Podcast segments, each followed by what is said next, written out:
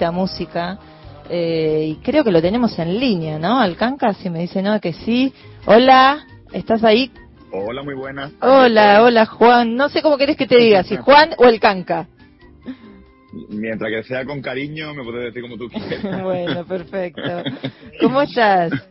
Un placer tenerte acá, pasar tu música y poder conversar bueno, contigo. Muchísimas gracias. Muchas gracias. Me hace mucha ilusión estar, bueno, estar apareciéndome ahí en la radio de Argentina, que no es una cosa que me pase todos los días desde España y la verdad que me, me hace mucha ilusión, la verdad. Bueno, me alegro.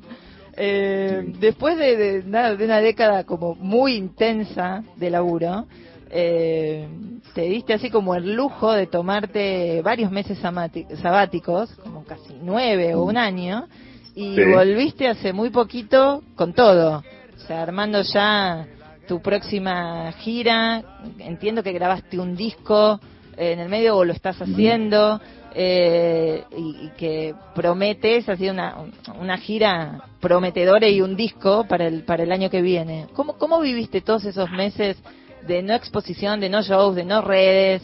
Eh, ¿qué, ¿Qué te pasó con todo eso? Pues mira, eh, la verdad es que era una cosa que llevaba deseando muchísimo tiempo. De hecho, más que más que darme el lujo, yo creo que me he dado la necesidad. ¿no? Era, era, casi una necesidad imperiosa, ¿no? Porque yo llevaba 10 años de gira ininterrumpida, eh, grabando discos entre medio, haciendo muchísima promo, colaboraciones, mil cosas. Y era una cosa que realmente estaba necesitando, ¿no? Pero la verdad es que me ha decepcionado un poco. Pensaba que, pensaba o sea, me alegró mucho al principio, pero la verdad es que a mí me gusta mucho mi profesión eh, y pese a que habíamos llegado a un exceso y, y, creo que ha sido guay parar y tomarme este tiempo y ahora volver con más ganas, realmente me he dado cuenta de una cosa muy muy bonita en, en verdad, ¿no? que es que a mí me gusta mi profesión.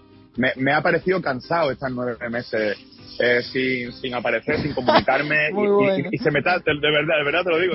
Y yo, yo la gira la empiezo en marzo y estoy ya que me canto encima. O sea. Muy bueno.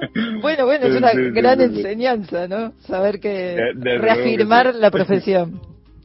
Eh, Desde luego que sí. ¿Y qué se viene? Un, un, disco un disco nuevo, ¿no? Sí, el disco, como decía, lo tengo ya grabado. Yo lo grabé entre marzo y abril, más o menos. Y está completamente grabado. Estamos lanzando Mm, bueno, adelanto, que eh, es la estrategia imperante, digamos, sí, ahora mismo. Sí, sí. Eh, estamos lanzando pequeños adelantos, vamos a lanzar un, un par de, de, temas más y ya el disco completo sale sale en enero, justo un par de, de meses antes de la gira. O sea, es un disco de 14 temas, que es un disco larguito eh, y que creo que, bueno, que yo qué sé, que yo quería decir, ¿no? Pues creo que está muy guay, creo que, creo que está bonito, que, creo que nos ha salido bonito. Y tiene, es la misma línea de lo que venís haciendo, hay un cambio, digamos, el parate influyó en algo, en la nueva composición, o la masividad, digamos, todo tu recorrido que venías, en realidad desde mu mucho remo, le decimos acá, o sea, desde la autogestión absoluta hasta sí. lograr sí. convocar mucha gente y seguidores y fieles seguidores, todo eso, me imagino que debe haber, o sea, influenciado, modificado algo, pegado para en el modo de componer, ¿no? Modificado, supongo, es una consulta. ¿Cambió algo de eso? sí, yo supongo, yo supongo que sí, aunque no, no, no sabría decírtelo con seguridad, ¿no? Claro. Eh, porque al, al final yo, bueno, yo tiendo a fijarme como en una especie de, de cotidianeidad universal, ¿no? O sea, yo a mí lo que me gusta es eh, que las letras sean un poco para todo el mundo, que sean accesibles, que sean pues, muy del pueblo, que la poesía sea sea llana y todo esto, y a la misma vez tampoco me gusta hablar de boludeces, que diríais vosotros, ¿no? claro, no me gusta, claro, no, no, no, me gusta hablar de cualquier cosa, me, me, gusta, pero yo creo que en la cotidianidad y en el día a día hay, hay también, eh, se encierran también, se encierran muchos miedos y muchos deseos y muchas cosas que, que trascienden a la humanidad toda, ¿no? Total. Eh, y, y, es un poco ahí, y es un poco ahí donde yo me fijo, ¿no? No sé si, no sé si en ese tipo de letras y en ese tipo de cosas en las que yo me fijo, influye tanto si yo estoy vendiendo 40 entradas o estoy vendiendo 10.000 entradas o estoy haciendo muchos conciertos o estoy haciendo pocos, ¿no? Porque no hablo, creo que no hablo tanto de eso, aunque me imagino que indirectamente algo me influirá pues, si cambio mi rutina, de repente quizás me fijo en otras cosas, pero no sabría especificarlo, ¿no? Ahora, Canca, y ese, ese tipo de, canción que tiene siempre como una línea argumental, hay algo que sucede, ¿no? En, tus canciones, hay, hay una historia en general. Eh, mm. ¿Quiénes son tus referentes en ese tipo de canciones? Pues muchísima gente, te, diría de, bueno, de, España, bueno, Joaquín Sabina o Joan Manuel Serrat, ¿no? O, Extremo Duro, por ejemplo, que es una banda, una de mis bandas referentes. Y, te digo, hay, hay, muchísima, hay muchísima influencia argentina, por ejemplo, ya que, ya que estamos hablando con vosotros, hay muchísima, muchísima influencia argentina. Mi padre era un fanático de Jorge Cafrune, de Atahualpa Yupanqui, eh, de todo ese folclore hueso, de la milonga, de la zamba, eh, del chamamé, de la chacarera, de todo esto. y yo a posteriori me he enganchado muchísimo con Charlie, con Fito, eh, con Espineta, con la Versuit en su momento, con Los Redondos. O sea, he escuchado mucha música de ahí. Y al final, bueno, yo creo que mi música es bastante ecléctica, como que no se parecen mucho unas canciones a otras, a nivel estilístico al menos. y creo que lo que lo que busco tanto como oyente como como compositor, lo que busco es que las canciones sean redonditas y que las canciones digan cosas. Y ahí afortunadamente hay un montón de ejemplos en, todo el mundo, ¿no? Sí, total. Ahí no, no, se no, no, no, me acabo, no me acabo las canciones del mundo, afortunadamente. Totalmente. Y, y tu llegada a la música fue así como bastante como ir viendo, ¿no? Probando. De hecho, empezaste a estudiar economía, después filosofía, como fue casi de, de, casual, no sé, de casualidad, una búsqueda. ¿Cómo y cuándo supiste que te iba bien, que te, que te iba muy bien hacer canciones, digamos, que, que era lo que, mm. lo que te gustaba y lo que, lo que podías mm. hacer profesionalmente? Pues, mira, ¿sabes qué pasa? Que realmente, profesional, lo de profesionalmente ha sido una cosa que se ha ido dando y, y, hubo un momento, pues cuando saqué el primer disco, hubo un momento en el que yo hice una apuesta eh, siendo que realmente malvivía de, de la música, que no, o sea, que, ganaba dinero como para estar muy justo. Yo aún así hice una apuesta y me salió bien, ¿no? Pero, pero yo sabía que la música iba a ser una parte importante de mi vida mucho antes, ¿no? Yo cogí la guitarra relativamente, cogí la guitarra relativamente tarde, como con 17 o 18 años, es relativamente tarde, eh, pero casi desde que la, que tuve la guitarra en las manos ya estaba escribiendo cosas, ya estaba haciendo canciones de mierda que digo yo, porque, porque realmente al principio, bueno, pues, pues uno no sabe, ¿no? Sí. Eh, pero desde el principio, desde el minuto cero, de verdad que ya, o sea, yo me iba a la universidad yo tenía la universidad a las 8 de la mañana, ponle, ¿no? Y yo me levantaba una hora antes porque no podía soportar esta tanta hora sin tocar la guitarra. Ese era el nivel, ¿no? Entonces yo ya me di cuenta de que eso iba a formar parte de mi vida. Otra cosa es que yo ganara dinero con eso. Eso ni lo soñaba siquiera. Eso fue una cosa que fue apareciéndose. La verdad que no sabría decirte bien cómo. Qué maravilla. Qué maravilla que suceda así también, ¿no? Como que, venga como, como milagro, como regalo de algo. Igual es un laburo que sentís que no laburás, pero laburabas a full, claramente, ¿no? Para llegar a eso. Yo eso me, di cuenta luego, ¿no? Yo para mí era, un sueño en el sentido de que yo pensaba, joder, si yo esto lo hago gratis, ¿no? Claro. Eh, si yo, si yo, claro, si yo trabajo, si yo trabajo cantando mis canciones, que es una cosa que haría aunque nadie me pagara, ¿no? Si yo voy a ganar dinero de esto, si yo voy a, yo voy a ganarme la vida con esto, eh, va a ser como no trabajar.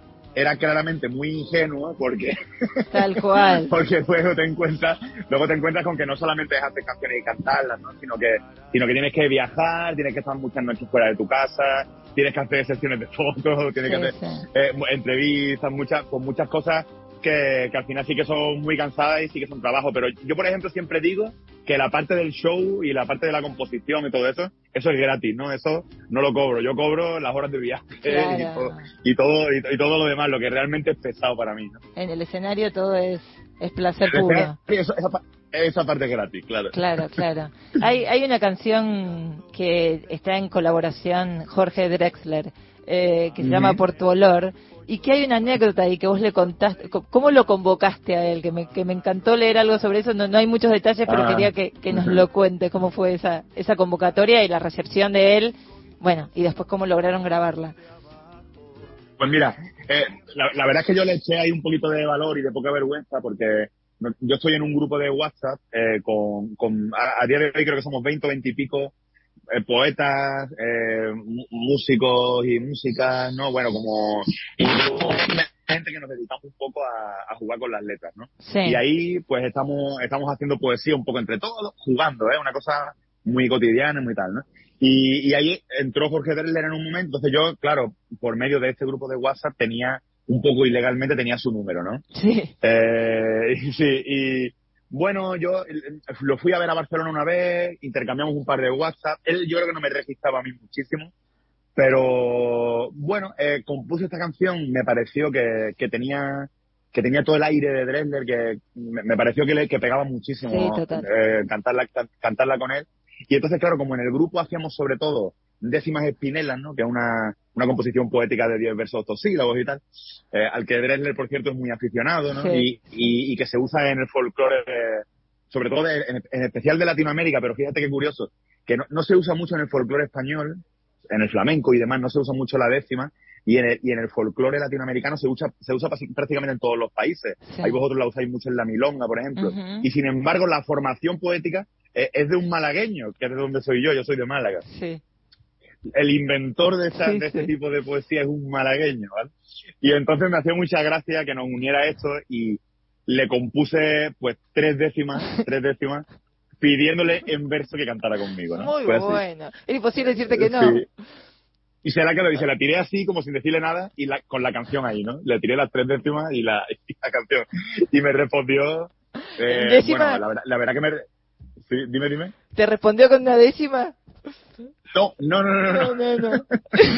no pero, me pero me respondió con unas cosas tan bonitas que yo no me lo podía creer porque, claro, yo, eh, joder, para mí Drexler era, un referente muy claro, era un, un, maestro, lo sigue siendo, por supuesto, aunque bueno, ya, ya, bueno, ya he estado muchas veces con él y ya lo considero más un colega, un amigo, ¿no? Claro. Eh, pero en aquella época que no nos habíamos conocido en persona, para mí que un maestro de esa categoría y un tío que tiene una carrera tan inteligente, me, me dijeron me, me, dijo cosas muy bonitas de la canción y tal, ¿no?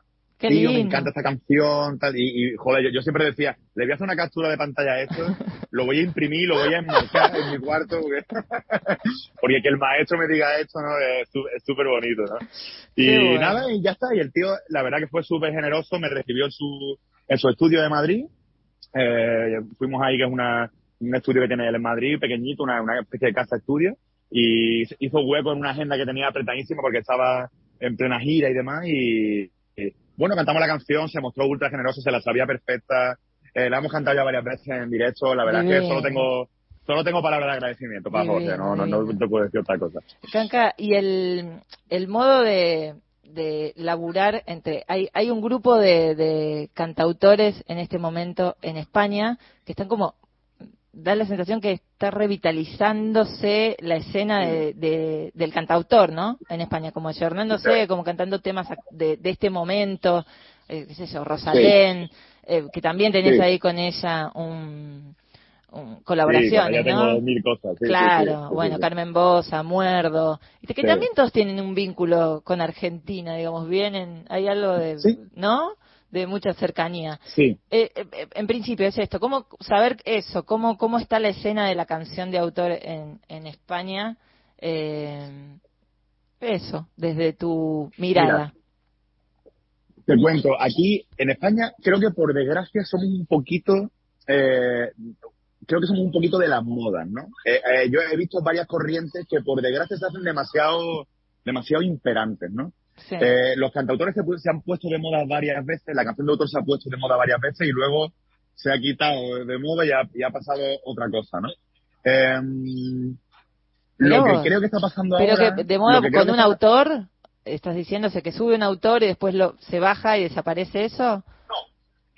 No, no, con un autor concreto, sino que el estilo, si es que se le puede llamar a la canción de ah, autor un estilo, que creo que, que creo que no. Aquí, cuando yo era pequeñito, se llevaba el rock garajero. Eh, y entonces todo el mundo hacía eso. Luego se llevó el flamenco fusión y todo el mundo hacía flamenco fusión. Luego se llevó el indie pop y todo, ¿me entiendes? Y los cantadores se han puesto de moda un par de veces desde que yo estoy vivo. y, y, ahora, y ahora, ahora lo que creo que está pasando, que creo que sí es bonito, más allá de que se ponga y se quite de moda, creo que sí es bonito, que es que se está quitando un poco el estigma de un tipo muy concreto de cantautor. Aquí hubo eh, un momento, eh, sobre todo en la, en la, en la posguerra y después de, después de la dictadura franquista y todo esto, un, de un, un cantautor reivindicativo, eh, pero con un estilo musical bastante, en general, bastante tranqui, bastante solemne. Claro. Eh, y, y entonces, em, que, que, que, está muy bien, ¿eh? yo, yo soy, soy seguidor y he sido seguidor de, de, de muchos de esos cantautores, pero creo que a día de hoy ha cambiado afortunadamente mucho la cosa, porque es que la cosa estilísticamente tiene que cambiar, ¿no? El, la música tiene que evolucionar como todo, ¿no? Total. Y, y creo que ahora se está entendiendo que hay muchas maneras de ser cantautor y que también hay muchos cantautores que están bebiendo a la misma vez de cosas antiguas que de cosas nuevas, ¿no? Eh, tú, tú, me decías esto de, de un vínculo con Argentina, que a mí me parece que tiene mucho sentido, porque, porque primero porque aquí hay, creo, no, creo que nuestros padres, ¿no? Los, los, los padres de la edad de mi padre, eh, sobre todo de corrientes de izquierda o de, de, de Sí, gente más, sí. más progresista y demás, escuchaban mucha música de allá. Eh, era muy normal escuchar canción latinoamericana y era muy normal eso, pues escuchar a Cafrune o escuchar a, to, a, todo, a todo esto, ¿no? Y, a Mercedes, y creo que y, oh, y a Mercedes, obvio. Y, claro, entonces, y entonces creo que creo que tenemos eso un poco algunos, como en mi caso, yo en mi casa se escuchaba más, y lo digo muy en serio, más música de allí que de aquí. Sí. Entonces, algo de pozo queda. Yo cuando escucho, yo escucho una milonga y me suena a mi música de raíz, cuando yo no soy de allí. Pero es que, pero en mi casa se escuchaba eso. Claro, claro, claro. Entonces, entonces es muy normal que, que cosas de allí me suenen familiares, ¿no? Sí, sí, sí. Y, y, y luego es verdad que para mí la, la escena del rock argentino es, es quizás la escena del rock más potente en lenguaje castellano, yo pienso eso al menos, y eso también a la gente que estamos intentando pues, escuchar cosas nuevas y estamos con un ojo y un oído puesto en la música que se hace, me parece muy normal que nos hayamos fijado pues en todo esto que te he dicho antes, Sí, ¿no? sí, en. Charlie, en Cerati, en Spinetta. Joder, es que es súper normal, ¿no? Sí, y encima, y, y encima como estáis en, en, en franca expansión los argentinos, y siempre hay un argentino en En algún lado, totalmente. claro. A ver, o sea, yo te digo, mi pareja es argentina, No. tengo, mi, tengo mil amigos, sí, sí, en serio. Mirá. Tengo, tengo mil amigos, tengo mil amigos argentinos y al final pues en las reuniones, oye tío, mira esta canción de no sé quién, mira esta can-". y al final también pues es normal que si, si estás atento Claro. te llegue algo de eso, ¿no? Entonces Claro. me parece, me parece como súper normal el vínculo, ¿no? Sí, sí. Al final hablamos el mismo idioma, joder, es, es lógico que nos, que nos entendamos, ¿no? Absolutamente. Y ahí tenés Mm. también, hay algo como muy característico de tu canción, que es el humor, ¿no? Básicamente, o sea, la ironía, un humor, pero Sí. sin, sin, sin ser, eh, o sea, es una ironía dulce, ¿no? Y Sí. ¿de dónde, di- digamos, desde un inicio está el humor en tu canción, ¿no? Sí, totalmente. Yo, de hecho, te diría que, que a nivel consumidor, por ejemplo, ¿no? A nivel oyente, o lo que, o consumidor de cultura, ¿no? Por, por decirlo de alguna manera, lo, lo que más consumo es música y lo segundo que más consumo es humor. O sea, todo lo que sea, sí, todo lo que sea comedia, todo lo que sea monólogo, todo, todo- o sea, a mí el humor me parece uno de los símbolos más claros de, de inteligencia. Me parece además una manera muy hábil de, de quitarle hierro a, a muchas cosas que probablemente no tengan importancia, porque la mayoría de las cosas no tienen importancia. Eh, y entonces si- siempre he estado muy cercano al humor. Y eso, fíjate que eso pasa mucho en mi tierra. Yo soy de Málaga, es decir, que soy, soy de Andalucía, del, del sur de España. sí. Y de hecho aquí en, en España casi hay una casi hay una caricatura del andaluz eh, que lo vincula mucho al humor. Eh, es, es muy normal que los humoristas sean andaluces, Mira. se nos dice que tenemos gracia, que no sé, o sea, es casi un cliché. Por desgracia soy un poco Claro, cliché. claro, en claro. esto me da, me da mucha, me da, me da mucha, mucha rabia, pero, pero sí que, pero sí que tengo eso. El, el humor, el humor se vive en la calle, se valora. O sea que el sos un cliché. Eh, soy un cliché, soy un cliché, soy un cliché. Me, me Tanto trabajo para darte cuenta que sos un cliché. siempre que siempre he querido ser original y se ve que en esto no lo estoy consiguiendo.